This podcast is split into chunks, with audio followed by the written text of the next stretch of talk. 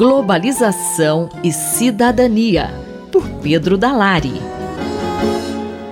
No início deste mês, na Venezuela, o governo do presidente Nicolás Maduro realizou um referendo com a finalidade de obter o apoio da população para a ocupação da maior parte do território da Guiana, provocando forte tensão política na América do Sul. Qual a explicação para essa situação, professor? Em um ano marcado pela tragédia de dois conflitos armados terríveis na Ucrânia e no Oriente Médio, a guerra pode também chegar na Amazônia por conta do conflito territorial entre Venezuela e Guiana, dois países com os quais o Brasil tem fronteira.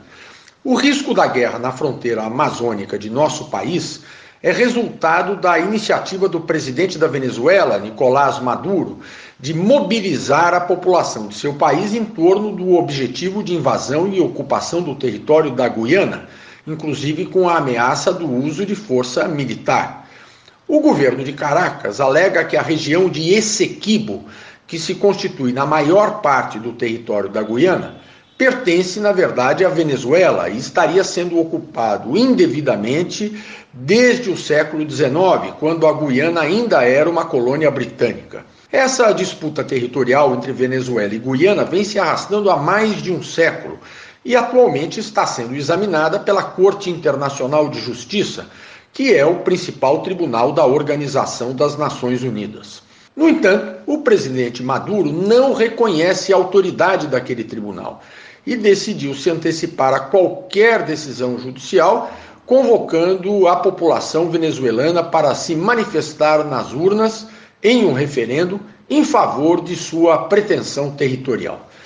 O referendo se realizou no dia 3 deste mês de dezembro e, embora não sejam confiáveis, os dados disponibilizados pelas autoridades da Venezuela apontam a participação de 50% dos eleitores habilitados a votar, dos quais 95% teriam se manifestado favoravelmente à posição do governo.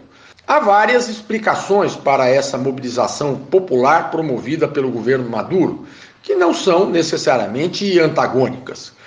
A identificação e o início da exploração de grandes reservas petrolíferas no mar adjacente à costa da Guiana certamente ajudaram a reavivar a reivindicação venezuelana. Mas o motivo mais imediato que tem sido apontado pelos analistas é outro mesmo comandando um governo fortemente antidemocrático, Nicolás Maduro se encontra sob a ameaça de ser derrotado na eleição presidencial prevista para o próximo ano.